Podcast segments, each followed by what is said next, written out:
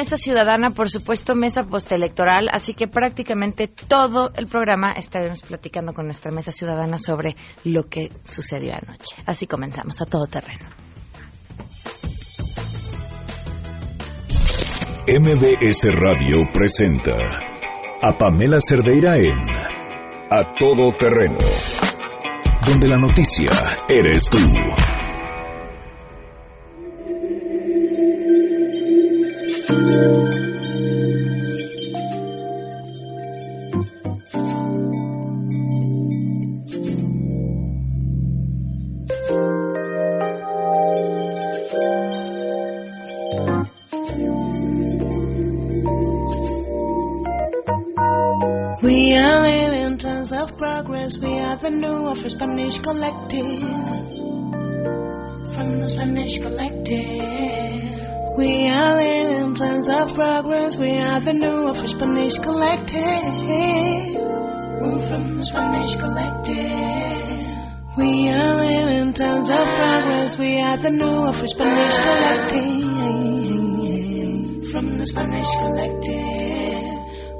New of Spanish collective.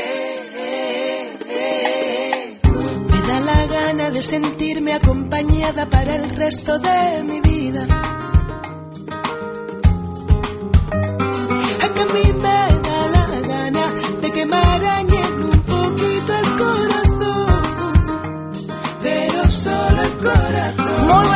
Bienvenidos a Todo Terreno. Muchísimas gracias por acompañarnos en este lunes 2 de julio del 2018. Soy Pamela Cerdeira. Los invito a que se queden aquí hasta la una de la tarde. Ya como lo habíamos prometido el día de hoy, pues sin duda tenía que ser un programa especial y diferente tras la jornada electoral tan interesante que vivimos el día de ayer. Y digo interesante en, en un sentido limitado porque pues aquí eran las ocho y media de la noche. Habíamos pensado que íbamos a hacer un programa como por hasta ahí de las doce y a las ocho y media de la noche ya se había acabado todo. Ya no había mucho más que decir. Pero creo que sí hay mucho que comentar por lo que viene, hacia, hacia dónde vamos, cuál es el papel de la ciudadanía, qué queremos, qué puede pasar. Así que les doy la bienvenida a esta mesa ciudadana, a quien se une por primera vez, Almadelia Morillo. Bienvenida, ¿cómo estás? Hola, bien, buenos días. Gracias por acompañarnos, José Antonio Newman, gracias por estar con nosotros también. Mariana Campos, bienvenida, gracias por estar con Buen nosotros. día. Pablo Lloró, bienvenido, gracias por estar aquí. Muchísimas gracias. Eh, Sofía Ramírez, muchísimas gracias por estar con nosotros. Bienvenida. Gracias. Perdón, Juan Francisco, te Juan Francisco Torres Landa, bienvenido, gracias por acompañarnos. ¿Cómo estás, Pam? ¿Cómo lo vieron? ¿Quién quiere empezar? Yo. Bien, Juan Francisco. Eh, pues mira, si, si recordamos lo que dijimos el lunes pasado, eh, afortunadamente dos de las cosas que habíamos vaticinado sí sucedieron. Una fue efectivamente que íbamos a tener un resultado que fuera claro en un eh, sistema democrático con una eh, fuerte participación y que vendría justamente una fiesta ciudadana. Creo que esa parte se cumplió. Y la otra parte que era, eh, digamos, eh, ajena a nuestro sistema, pero también se cumplió. Un reconocimiento explícito de los perdedores, es más, muy rápido, cosa que a ti te favoreció en cuanto a sueños se refiere, este, para que el proceso fuera eso una cuestión en la cual ya no había que pensar en un largo periodo de combate y de tribunales que, que, tanto daño ha generado en el pasado, ¿no? Desde muchos puntos de vista. Entonces, creo que esa es una primera parte que hay que celebrar y reconocer. La otra parte, ya metiéndonos eh, más a fondo, y seguramente será materia de esta mesa, es cuál es el mensaje que manda el electorado. Y para mí queda clarísimo que hay un mensaje potente, muy bien fundamentado, de que hay un hartazgo brutal contra los abusos, contra la corrupción, contra las asimetrías y con el hecho de que vivimos en dos países bien distintos. Un país que está, digamos, por el lado de la modernidad, por el lado de la potencia económica, los tratados de libre comercio, etcétera, etcétera, pero otro país que está abandonado que tenemos unos niveles de miseria y de pobreza que son apabullantes y que para todos, me incluyo en esta mesa, eh, hemos sido no necesariamente los solidarios y lo fuertes que deberíamos de haber sido en la crítica. Lo que hemos vivido en este sexenio, y me voy a concentrar en los años recientes, porque pues, digo, no tendría que ser un análisis de muy, muy largo plazo, pero en este sexenio en particular, la tolerancia que hemos demostrado incluyéndonos a nosotros, aunque algo hemos hecho de denunciar, ha sido realmente descomunal. No podemos vivir una época en la cual haya Casas Blancas, haya Malinarcos, haya Ixtapas de la Sal, etcétera, donde la manifestación del abuso del poder sea tan clara y, y, el rechazo ciudadano tan bajo, ¿no? Y me sigo por los Ayotzinapas, Nochistlán y toda otra serie de cosas. No solamente es económico, es el, es el rebasar los derechos humanos. A mí me parece que hoy se forja un nuevo México en el cual la ciudadanía espera de quienes tenemos un poquito más de capacidades de comunicación y de crítica, de que no hagamos a un lado ese mensaje. Claro. Sofía. Me encantaría, eh, claro que asumir la responsabilidad que nos toca a cada uno de los ciudadanos, invitar a que cada quien desde su propia casa, oficina, trabajo, trinchera, le eche ganas, porque hoy amanecimos y México está en paz, ¿no?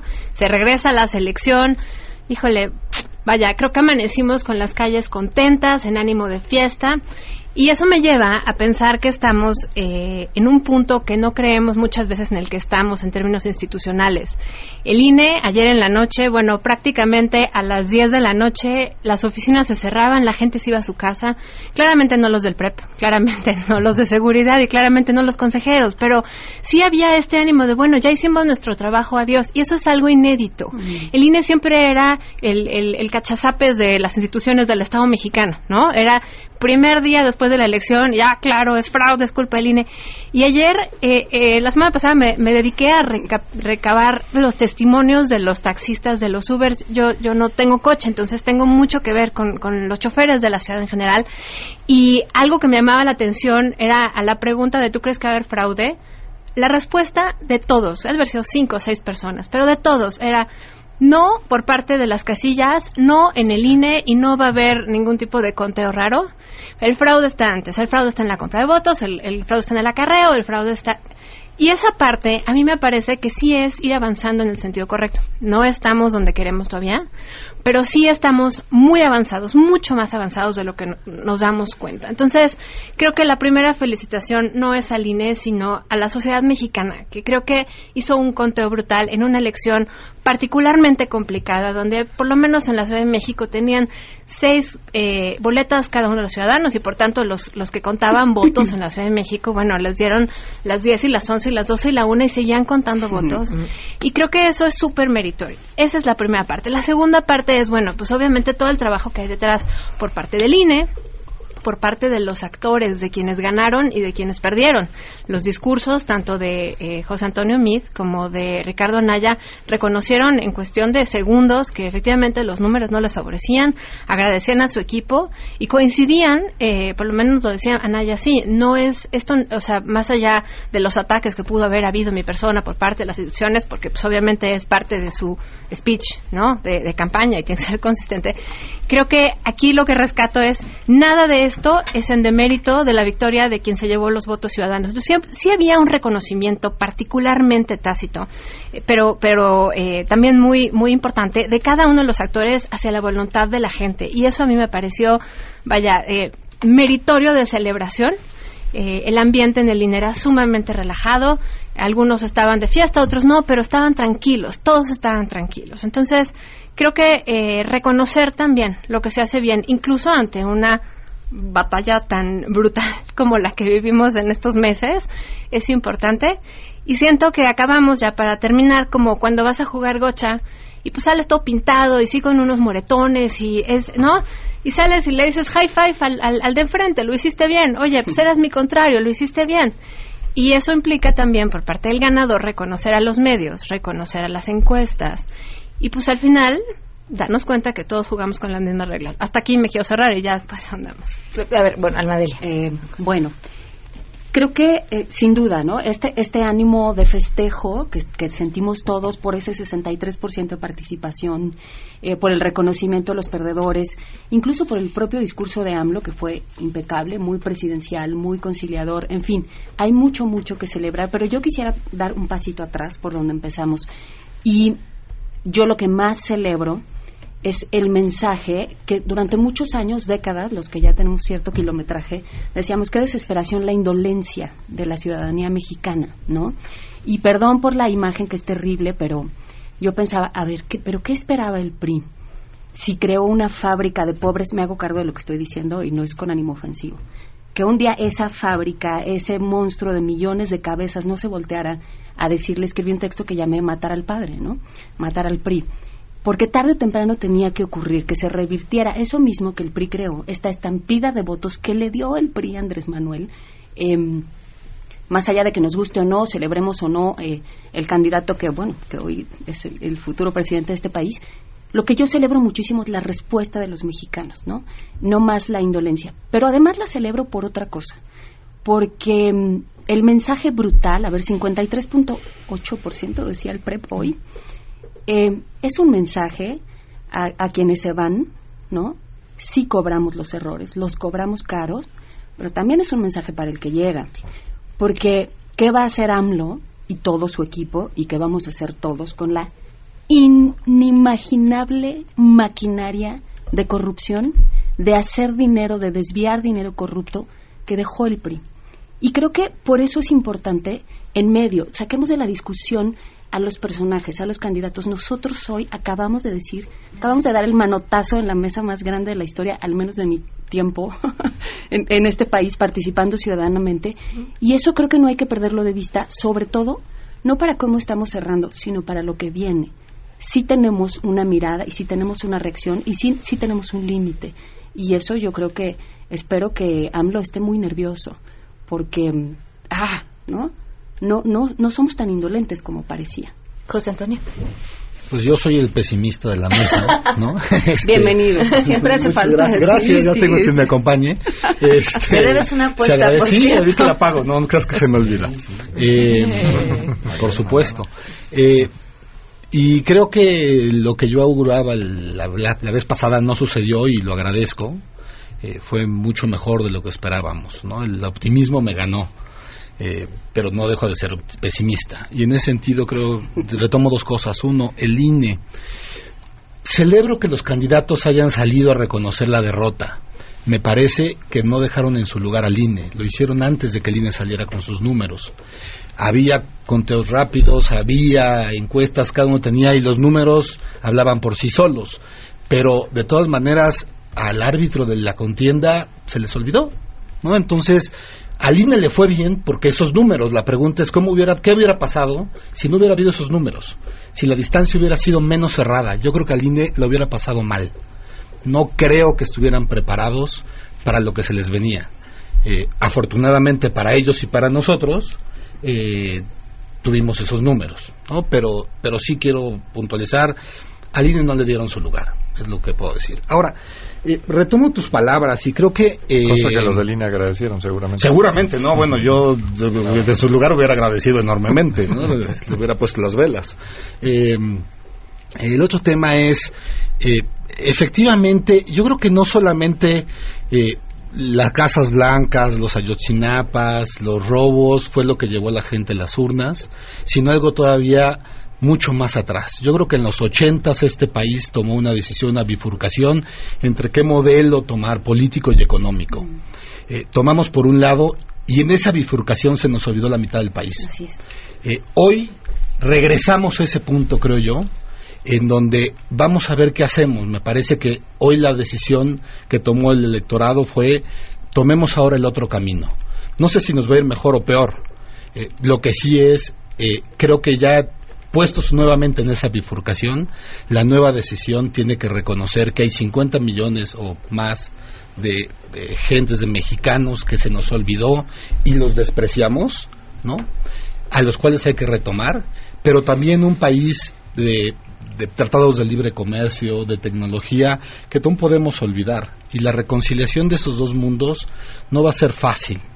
Eh, y creo creo que el, los ayotzinapas, las Casas Blancas, solamente fue la gota que derramó el vaso. ¿no? Eh, no es la primera elección, las elecciones anteriores había estado cerca, más, menos, dependiendo qué elección tomemos, y faltaba el empujón que le diera a la ciudadanía a salir del hartazgo.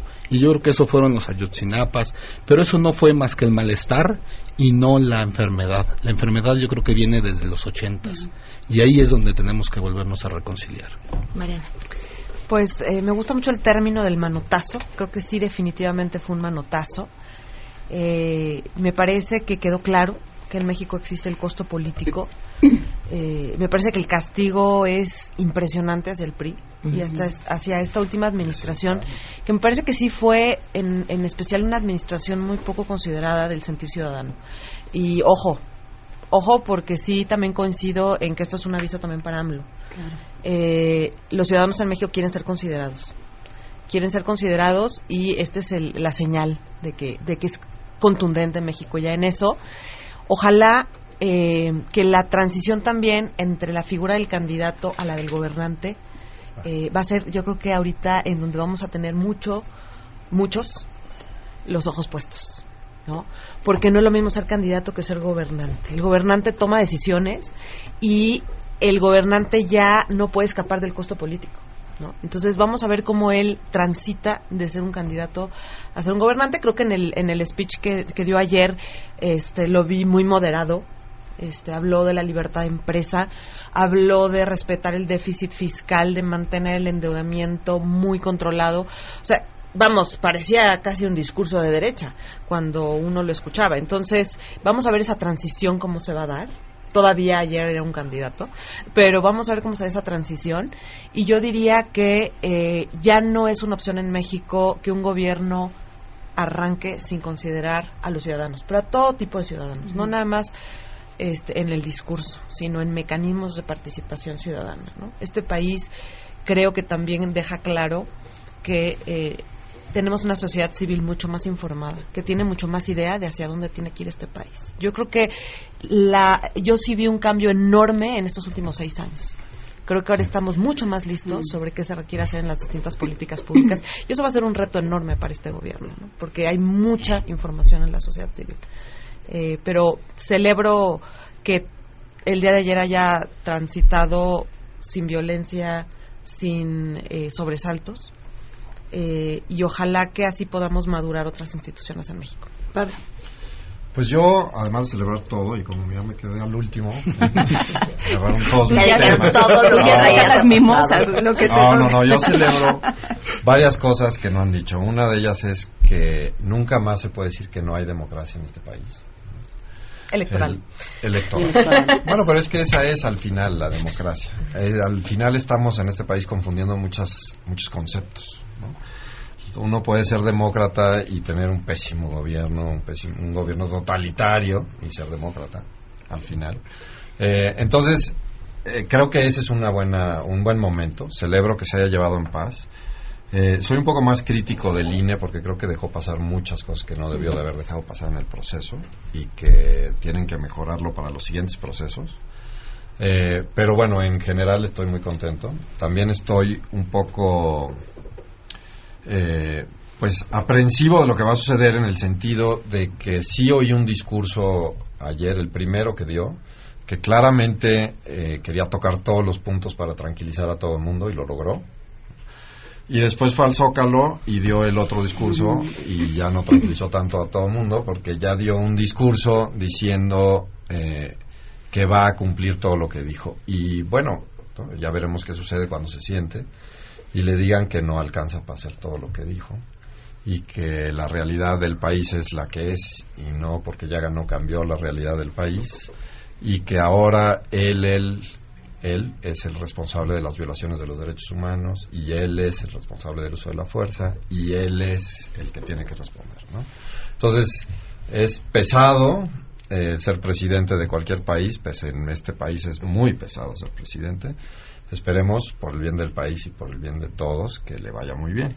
¿no? Pero sí hay, tiene que haber un, como dice Mariana, un pues una realidad en cuanto a la sociedad civil y a la situación del país. Vamos a una pausa y ahorita regresamos. Queremos conocer tu opinión. A todo terreno. ¿Qué te dejan estas elecciones? Son una manifestación clara y pacífica del hastío de la gente por la clase política y social que tenemos en el país. Creo que es una llamada al cambio, al uso de la democracia con el respeto a instituciones. Probablemente no es el resultado que yo hubiera querido, pero acepto que si es por el bien de México, espero que sea y que realmente se cumplan las promesas de cambio, porque si eso se logra, entonces va a ser para el bien de todos. Resultado de un país asqueado de su clase política y harto de la desigualdad social, un voto enojado y unas campañas pobres en, sus tota- en su totalidad.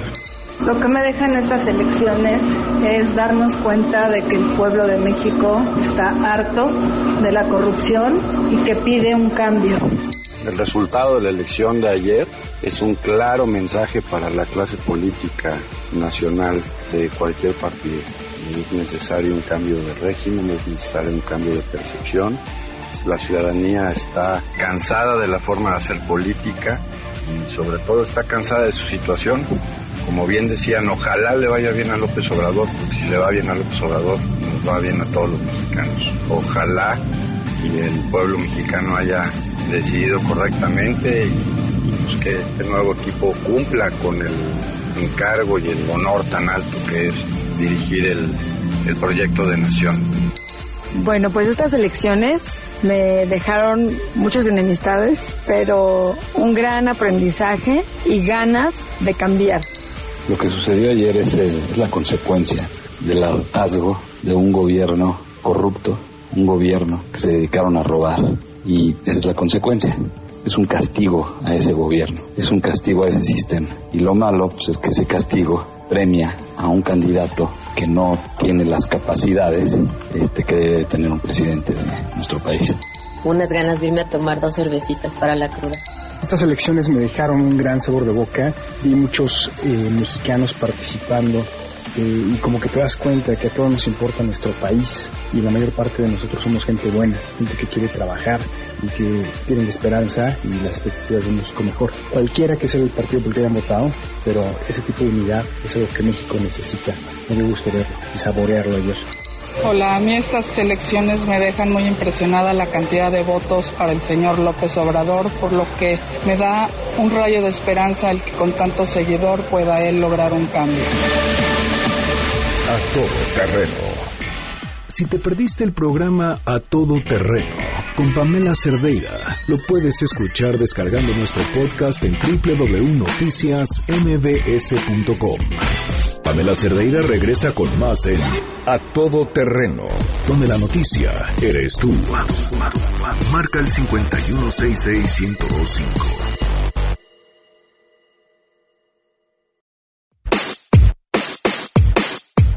Continuamos a todo terreno, la mesa ciudadana. Les vamos a transmitir de pronto también lo que sucede en el corte. ¿Van? ¿Van? ¿Quién quiere tomar la palabra? Lo que estaban haciendo en el corte. Yo, vas, vas, vas, por favor. Eh, primero las damas, por favor. No, ya. Ni damas ni caballeros. Bueno, la caballerosidad no tiene que ver con un tema de géneros, no deja de ser caballerosidad. Ser amable, pero Este, no, bueno, eso se pierde a veces. Eh, eh, no, no, a ver, yo creo que sí, efectivamente, como bien decían eh, al cerrar la vez pasada, eh, eh, tenemos que entender, o tiene que entender el nuevo presidente electo, ¿no? Pues que estamos esperando mucho de él todos. Eh, pero también nosotros tenemos que entender que eh, no vamos a poder o no va a poder hacer nada eh, o no en- de manera inmediata. ¿No? O sea, no va a llegar y por arte de magia van a cambiar las cosas. Creo que va a tener que trabajar y, pe- y pedirle que haga las cosas de manera inmediata, creo que también es eh, un sinsentido y un riesgo, ¿no? Eh, tenemos que esperar. Eso no quiere decir que tenemos que mantenernos en como estamos. Ya hay ¿no? una agenda. ¿eh? ya hay una Sí. agenda bien clara en varios temas. O sea, estoy de acuerdo contigo, pero por- Sí. yo, yo, yo me cito anteriormente. O sea, creo que ahorita sí tenemos una agenda bastante clara en varias políticas. Me atrevería a citar finanzas públicas, corrupción, Seguridad. seguridad, pública, en donde ya tenemos incluso los comos, justicia, lo, acompaño claro. con seguridad y corrupción. Y me parece que en ese sentido lo que yo esperaría, sí esperaría un espacio de cocreación y sí esperaría, la verdad, un presidente eh, que le importe menos su figura y que le dedique más a la construcción de instituciones. Que a lo mejor eso no es muy vistoso. Eso no es muy vistoso políticamente porque toma mucho tiempo, Claro. toma mucho desgaste de acuerdo político, toma mucho trabajar con sociedad civil también. Pero creo que es el camino al éxito para México. Si realmente AMLO ama a México como dice que lo ama, yo sí esperaría de él que le aporte mucho más a la Pero en construcción. ese sentido, no vamos a no- tener resultados al, al segundo día. Se va a tener que ¿No? decir de lo que dijo en campaña, de que él llegando todo se iba a resolver. Pero su discurso Va- de ayer fue que ser- así, de decirse prácticamente todo, ¿no? Sí. O Bueno, sea, el de cierre, digamos. El tema es que yo creo que en los hechos va a tener que demostrar si efectivamente tiene la capacidad de asimilar trabajo ya hecho, que varios de los que estamos aquí hemos trabajado durante años en diagnosticar, en generar condiciones, en generar recomendaciones. No hay que empezar de cero, o sea, hay mucho trabajo Hay hecho. mucho trabajo hecho. Mucho. Bueno, el tema de la fiscalía, por favor. Claro, O sea, Claro. ese tema es como el primero en el que nos hay que estamos Ya está. empujarlo, ya, claro. Ya está. es el tema, hay que creo que también nosotros tenemos que salirnos de la, em, pues sí, la mirada obsesiva sobre AMLO, ¿no? Creo que estamos delante de la tormenta perfecta. A ver, no solo fue este triunfo arrollador y tal, se reconfiguraron los partidos. El PRI quedó reducido a quinta fuerza en la Cámara de Diputados. Es, es, Es histórico. Es histórico. Oye, perdió Es Tlacomulco. El. PRI perdió su central, así su neuralgia. La perdió. Ajá, La entonces... sede operativa. Eh, y me parece que voy a, po- voy a poner el- la bomba en la mesa. ¿Qué vamos a hacer con el narco? Es decir, ahí hay otro gran tema brutal en el que también es momento y peligrosísimo, ¿no? Y hemos visto las consecuencias. Hemos incluso hablado de narcoestado porque hay go- gobernaturas de ciertos municipios y tal que fue ha sido innegable, ¿no? Bueno, y los Y muertos más ahora. vimos- y los muertos que durante ahora, la no, campaña, ¿no? Tampoco ahora. a olvidar que Ah, parte 132 pueden pasar por muertos ahí. y, y los que se muchos que renunciaron. Claro, pueden pasar hay por una ahí, ¿no? agenda, Miles. eh, hay una reconfiguración de los partidos, hay un, un, un triunfo, pues sí, histórico, brutal, por la mayoría, que no palidece lo que hizo Fox en, su momento, ¿no? Aquí la brecha fue gigante, pero hay otra vez una fuerza poderosísima de nosotros como ciudadanos diciendo aquí estamos. Entonces creo que es el momento de nosotros también de desviar la obsesión sobre el candidato, ¿no? Y decir qué, qué empujamos primero, por dónde le entramos. Lo que tendremos que hacer es no relajarnos, sino al contrario. O sea, Redoblar. pero como en jauría, perdonen todos ustedes, ¿no? Pero, Pero más con un ingrediente importante que es que no podemos permitir la polarización del país. Necesitamos es. cerrar heridas, necesitamos cerrar distancias, necesitamos estar seguros de que todos marchemos en una misma dirección, que sepamos que disentir es algo sano, que dialogar y tener distintas opciones es algo natural y que no hay buenos y malos. Y que es no parte de hay la democracia. extremos, sino que podemos y debemos de trabajar exactamente democráticamente, pero últimamente viendo por el, el- el bien del país y que nadie tiene derecho a descalificarnos, empezando por esta mesa. Yo no quisiera que el día de mañana nos censuraran y dijeran, esos son los malos, ¿no? No, Simplemente claro, porque disienten. Pero hay que claro que quitarnos las las, libertades- etiquetas nosotros también solitos, ¿eh? Porque al principio era broma, la mafia del poder, jijiji, yo también soy mafia del poder, jijiji. Creo que ya, o sea, estamos en un punto donde tenemos que empezar a hablar como adultos. Somos ciudadanos y nos podemos llevar bien, mal, podemos coincidir, disentir, podemos echar fiesta en el zócalo, pero también hay que empezar a pensar que las palabras importan y empezar a nombrar a todos con su respectivo tamaño y respectiva importancia, porque parte del problema que tú dices, esto es personalísimo, sí, pero creo que no podemos obviar que ayer en su discurso de salida el presidente electo dijo, yo quiero pasar a la historia como el presidente de la transformación. Eh, o sea, vaya, creo que sí está jalando todos los ojos del mundo hacia él, es inevitable que nos Claro. ahorita sentemos a ver qué tan qué tan profundo es este, o sea, de- del dicho al hecho, pero las palabras importan y transforman realidades, los discursos cambian Claro. cosas. Entonces, esa parte me preocupa y ahora sí, me voy a echar a todos encima porque estaban hablando de los expresidentes que decían, es que los expresidentes, ¿no? Tienen esta solidaridad entre ellos y eso está brutalmente mal. Yo, yo quiero ver que cualquiera de nosotros en un sueño guajiro esté sentado en la silla presidencial y llega el CISEN y te pasa tu informe de la semana de los muertos, de los narcotraficantes, de la frontera, de los migrantes, de cuántos, o sea, violaciones a derechos humanos, brutal. Órale, ¿y qué quiere su jugo de naranja y sus huevos revueltos de qué? Bueno, o sea, se te atora algo, ¿no? No quiero el Estado Mayor. Señor presidente, perdón, no es pregunta. No, el- o sea, las cosas no están como para que no ande con Estado No, Mayor. o sea, yo sí respeto esa empatía, que creo que puede ser natural por lo que ellos han vivido, pero ya hacer campaña con ellos y, y todo, en fin, yo creo que ya fue otro tema. Eh, pero a mí me gustaría poner otro tema en la mesa que me- sí me preocupa. Sabemos que llegar a la presidencia no es fácil. Sabemos que se tienen que hacer muchos compromisos. Creo que aquí hay un tema que estuvo rondando siempre la campaña de AMLO, este, de qué tanto él llegó a pactar con el sistema, el sistema mismo que se- es el que se quiere sacar. O sea, ese tema sí creo que es algo a observar, ¿no? Esperemos que todos esos eh, eh, to- to- todos esos rumores se queden en rumores y que eso no sea cierto. No le haría nada bien a México. Eh, pero es un tema a observar. Es O un tema a observar. Bueno, pasó con Fox. Pasó con Fox. O sea, habían no ciertos compromisos que se tenían que cumplir. Esta- estas tradiciones de los compromisos y de lo que prometes, de a quién subes. y Bueno, eso ha, ha sido parte de México y de su política y de, su- de su naturaleza política toda la vida, ¿no? ¿Qué va a pasar en este caso? Claro, y, O y el peligro de Morena mayoría en todo. O sea, eso también es, Sí, es una pocos alerta contrapesos. gigante para nosotros. Sí, no, bueno, nuestro contrapesos. trabajo va a ser ser contrapeso Contrapesos. de ideas. ¿no? O sea, al final tenemos que defender las libertades, tenemos que defender el Estado que queremos, Claro. porque ellos, pues al final, y con razón, te van a decir, pues votaron por nosotros. Entonces, nosotros tenemos que cambiar el discurso para que en la gente se den cuenta de lo que está sucediendo. Porque la tentación de tener mayorías aquí y en cualquier país del mundo es tremenda. Por un lado, es tremenda, y por el otro lado, si lo analizan políticamente bien, pues si detiene, es decir, si tú haces cualquier acto y tienes mayoría, todos los resultados de ese acto son tu culpa. No van a poder desecharle la culpa a nadie a partir del primero de diciembre de nada.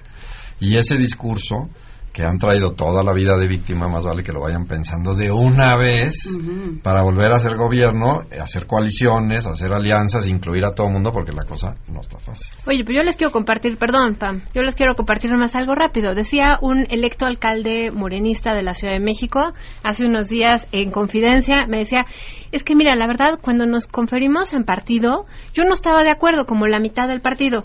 Pero resulta que pues era más bien como un asunto pragmático, era asunto práctico, y yo no estoy seguro que vayamos a sobrevivir a las siguientes elecciones.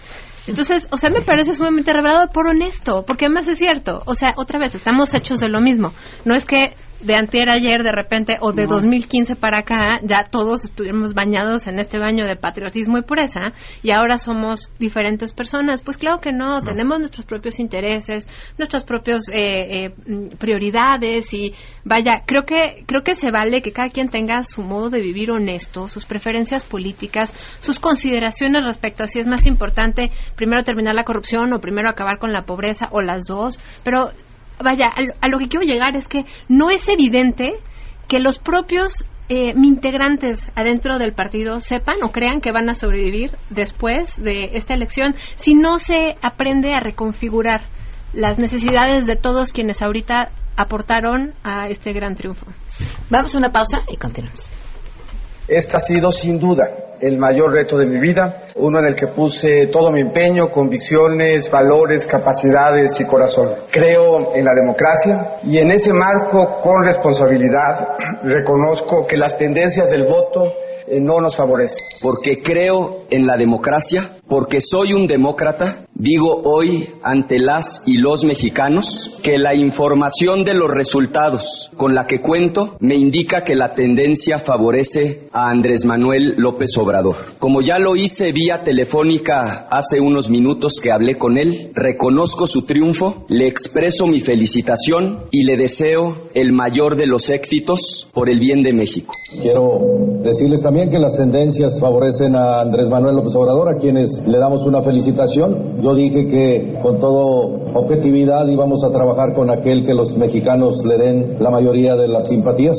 De confirmarse este resultado, Andrés Manuel López Obrador se convertirá en el presidente de la República para el periodo 2018-2024. Hace unos momentos me comuniqué con el ganador de la elección presidencial para expresarle mi felicitación y asegurarle que él y su equipo de trabajo contarán con el apoyo del gobierno de la República para realizar una transición ordenada y eficiente. Reitero el compromiso de no traicionar la confianza que han depositado en mí millones de mexicanos.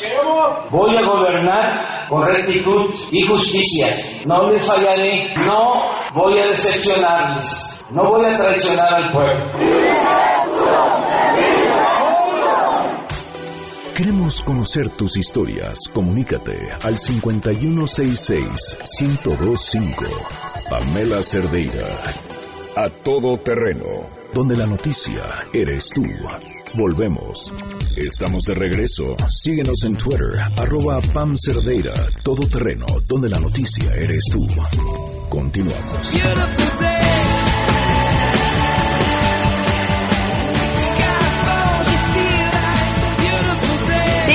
Madelia, por favor. Ya que estoy aquí junto al chico migraña. Que... migraña, oye, qué mala ¿Qué pasamos? ¿De, de pesimista migraña? De caballero, no, de caballero yo también soy. pero Sí, sí, sí. Y yo también soy De caballero chica chico. migraña, lo admito. Lo mío no es, el, no es el optimismo para nada. Pero creo que sí hay otra cosa que vale la pena puntualizar eh, para bien y, y para, para estar atentos. Y es el tema del bono demográfico. Es decir, estaba pensando ahora que hablábamos, ¿qué pasó en septiembre, 19 de septiembre, esta, esta cosa extraordinaria que fue ver salir a los millennials, ¿no? A hacerse cargo.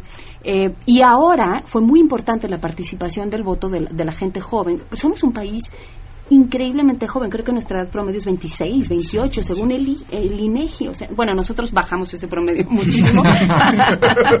Pero también quiero decir que ahí hay otra brecha poderosísima que está también en la mesa, ¿no? Es decir, esta gente mucho más joven que empieza a tener una vida eh, política presente, ciudadana, eh, electoral, que, no se nos olvide que también, o sea, para que pensemos como en tiempos históricos de lo que estamos abriendo, ¿no? No, no sé, eso, me, eso es algo que yo celebro mucho y que creo que está bueno acercarnos intergeneracionalmente a, a hablar del tema, ¿no?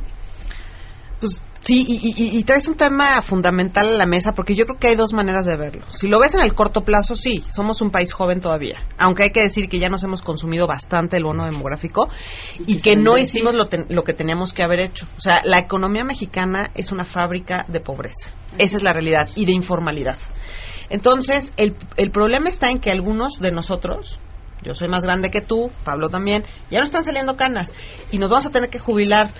Y este, y eh, no, y con la, de verdad, hay una preocupación muy grande. O sea, ¿quién, con la cantidad de informalidad que se está produciendo es exponencial, quién va a cubrir en 20 años el ICR en este país? O sea, es decir, en este momento y para los tiempos económicos, o sea, la economía se las transforma y los impactos no se dan en tres años, eh, ¿quién va a cubrir pensiones y ICR en 20 años? Claro. Es una pregunta que ahorita tenemos que estar trabajando en ella y es el gran reto de este gobierno también. Oye, perdón, pero para Y el auditorio, el tema del político. ISR es que con eso se va a financiar todas Todas. estas dádivas que Sí, está prometiendo el gobierno. Bueno, y los servicios Y los servicios en general, pero vaya, o sea, es todavía incremental el, el Ujú. dinero que se va a requerir para cumplir la mitad de las Entonces, promesas. exacto, y la oportunidad es hoy, porque para que tenga efecto esos cambios económicos, estamos hablando Sí, de 10, de 20, 20 años. años. Entonces, Sí, la decisión se tiene que tomar Ahorita. hoy. O sea, no hay tiempo, señores, no hay tiempo. Otra vez, Ah, Sam, ¿qué haces con ese gran capital político que hoy tienes de estos jóvenes? En efecto, ¿no? Ayer el discurso en el Zócalo volvió al tema de las dádivas, volvió al tema de incrementar las pensiones. Entonces, ¡ah! Mira, yo tengo aquí un punto que le he venido dando vueltas. Eh, leí un libro hace unos días de un profesor que se llama Uslander, no me acuerdo cómo se llama de pila, pero su tesis central es, es devastadora. Dice que la única forma para acabar con la corrupción en 100 años, 140 años, es que hoy haya cobertura básica universal en la educación de calidad. Entonces, empecemos a echarle cuentas porque 100 años. hasta donde yo me quedé, vamos a, a modificar la reforma educativa. Si es para mejorar, está bien, pero no nos regresemos más en el tiempo, porque si ahorita lo que queremos es acabar con la corrupción, difícilmente vamos a tener ningún tipo de incidencia desde sociedad civil, mucho menos desde el gobierno, si no empieza a haber una calidad mayor en la educación. Y la otra cosa es que, lo comentábamos en el corte, la sociedad civil local tiene que empezar a apropiarse del reclamo al gobierno. Pamela decía, cuando tú estás persiguiendo al gobierno, funciona bien. A tu delegado. A tu delegado, a tu alcalde, a tu diputado, a tu concejal. Ahora va a haber concejales. Esos están buenísimos. Esos sirven para estarle dando lata a la alcaldía sin tener que pedir cita para el alcalde en seis meses. Claro. Entonces, creo que existen medios. Y como decía ayer el presidente electo, benditas redes. Le mandas un tweet, le copias a la asociación de vecinos de tu ¿no? Lo haces de tu preferencia, exacto. Empiezas a generar esta presión, pero no basta, pues también ve a hacer la denuncia al juzgado de lo cívico. Apersónate. Bueno, y las solicitudes de transparencia. No, no olvidemos que sí se dio un gran paso el sexenio anterior en términos de tener un sistema de transparencia que, bueno, no está, digamos, no está a prueba de todo, pero la verdad es impresionante la información que puedes obtener. Y muchas de las grandes investigaciones periodísticas que se han hecho en los últimos años ha sido a través de este sistema de transparencia. Entonces creo que los ciudadanos también, las preguntas que tengamos, la que sea que que quieras que te respondan, hay que usar este sistema. O sea, hay que aprender a usarlo, hay cursos, eh, tiene su complejidad, pero la verdad es que insistiendo lo consigues. Y sí creo que es un contrapeso muy efectivo, ¿no? Déjame digo dos cosas en materia fiscal. Uno es que otro tema también que está candente es todo lo que es coordinación fiscal. La voz en los estados es ya un clamor de que eso tiene que revisitarse. Muchos estados que no están de acuerdo en la forma en que está sucediendo, de que hay una distribución iniquitativa, de que se les está privando de una serie de recursos con los cuales ellos deberían de contar. Eso es algo muy y los delicado. controlan políticamente. Sí, Pero es algo muy delicado y, y es algo que no se le puede dar vuelta. O sea, es algo que igualmente, así como pensiones es inmediato, Sí, ISR, inmediato. esta parte es la parte Sí. esencial de ISR, porque es la forma en que se recauda y se distribuye a No, nivel no, no, nacional. es vital y hemos tenido Es muchos clarísimo. fracasos en seguridad pública, en Claro. parte por eso, y en salud también. Sí. Y si te diste cuenta en las campañas, el tema del federalismo fue el más ausente. O sea, es tal el presidencialismo en México que el tema Claro. federal no se toca. Cuando en este país, por favor, necesitas a los gobernadores en, en tu en tu camino también, ¿no? No, y todavía no de tu- empezamos de a tu hablar, lado. claro, del efecto este de coleteo de eh, un presidenciable con tanta personalidad. Si ese presidenciable hubiera sido cualquier otra persona, igual de eh, imagen honesta y transparente, si hubiera tenido el mismo arrase Morena. Entonces ahí entra lo que estás diciendo. Es un sistema sumamente presidencial, centralista, donde las decisiones se toman otra vez en el centro. Y también la sociedad civil, no solamente el gobierno. Entonces, re- regresando a lo que nos decías hace rato, creo que empezamos la sociedad civil, tenemos que empezar a hablar de los tres o los cuatro o los cinco temas, pero no podemos tampoco dispersarnos más de cuáles son la agenda que queremos impulsar. ¿Queremos acabar con la impunidad? Por favor, fiscalía. O sea, queremos una Fiscalía General Autónoma, queremos que la PGR se profesionalice, queremos MPs autónomos. Vaya, o sea, creo que es, es un reclamo básico. Queremos un, un parlamento abierto. Eso implica, bueno, pues participación ciudadana, que los, los que vamos y nos fletamos las comparecencias, pues las recomendaciones no las guarden aquí los diputados y nadie más haga ruido, ¿no? Que empiecen a escuchar y a tomar en cuenta y a tomar postura los diputados también como personas, porque votan como bloque y a veces ni leen el pro- proyecto de dictamen, les vale cacahuate. Y ahí sí creo que tenemos una responsabilidad como ciudadanos en estarlos fregando permanentemente. Y el tercero que yo quiero poner sobre la mesa, y ya lo comentábamos también hace un ratito, es la fiscalización. O sea, tenemos una auditoría que ha logrado mucho en los últimos 10 años, pero tampoco podemos dormirnos ahí. Si tú le preguntas a la función pública, a la PGR, oye, ¿por qué no estás procesando a todos los que la auditoría ya acusó? Es que no están bien integrados los, ex- los expedientes. Vaya, yo no sé si es una ver, disculpa sí. o no, pero sí me queda muy claro que por lo menos tengo evidencia de dos casos donde un particular, dos OSCs, recibieron recursos públicos, la auditoría los sancionó y con un abogado relativamente rápido y no muy caro resolvieron el problema y quedaron exentos. Entonces, pareciera que tal vez hay que profesionalizarnos hacia adelante y eso implica transformar tal vez las capacidades auditoras del INE. Como decían hace un rato, ¿quién lo decía? No sé si Pablo, tú, alguien lo decía.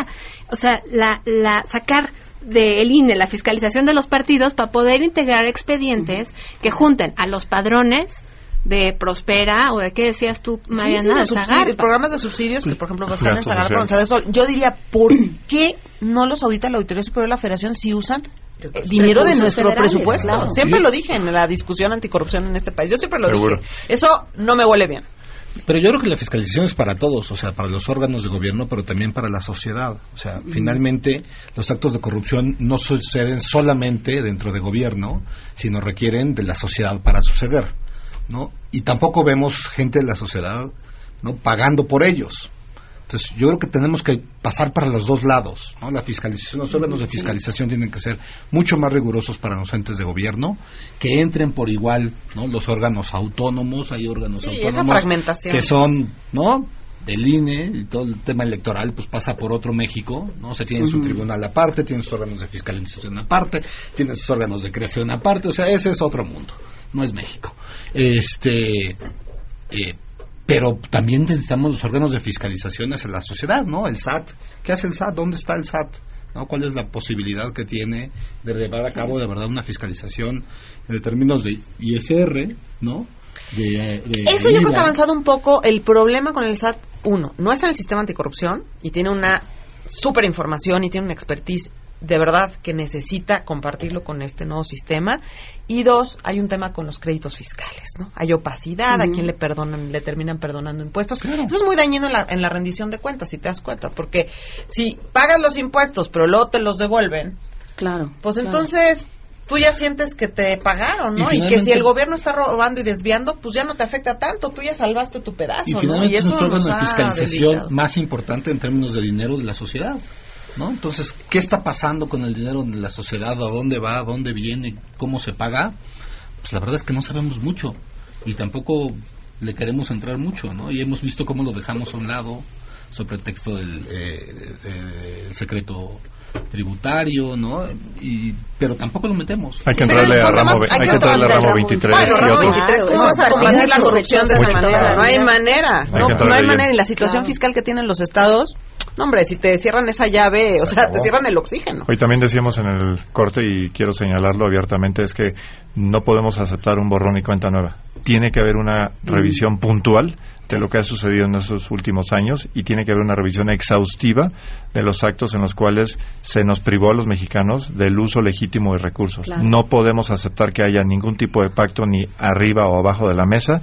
Tiene que haber una investigación absolutamente transparente de quien la hizo la tiene que pagar, porque si queremos agotar la corrupción y queremos agotar la impunidad, tenemos que ver que haya quienes son manifiestamente ajenos al cumplimiento, que pasen por el tamiz de un proceso, eso sí, no, no estamos pidiendo juicios sumarios, un proceso debidamente documentado, con todas las de la ley, pruebas y lo que sea, pero que haya sanciones ejemplares, porque si no, no le vamos a creer el discurso a quien hoy tiene la responsabilidad de encabezar un gobierno que se sustenta justamente en esa gran esperanza de todos los mexicanos. Y ahí nos incluimos todos. Yo creo que en eso no va a haber disenso alguno, salvo los obviamente los directamente involucrados, Claro. pero no se vale que ellos pacten su impunidad. Eso sí merecería No, y que alguien acepte, descrédito. y que alguien acepte ese pacto, ¿no? Eso, eso es un tema a vigilar de manera contundente. Sí, totalmente de acuerdo. Además, ese borrón y cuenta nueva es, a ver, esto es un engranaje perfecto, bien aceitado, que involucra a funcionarios de todos los niveles, ¿no? Eh, incluso algunos que se van a ir van a dejar a otros que estarán involucrados. O sea, no nos imaginamos esta red tejida de formas infinitas. Si tú haces ese borrón y cuenta nueva, es los estás dejando para que sigan creciendo como Claro. la hidra de las mil cabezas. Entonces, Se eso sí creo que es una primera gran causa o una de las primeras que por las que tenemos que exigir, ¿no? Eso no. Muchas gracias. Muchísimas gracias a, a- los seis. Pues queda mucho trabajo por hacer. Yo creo que nos quedamos con eso. Y se quedan en mesa para todos.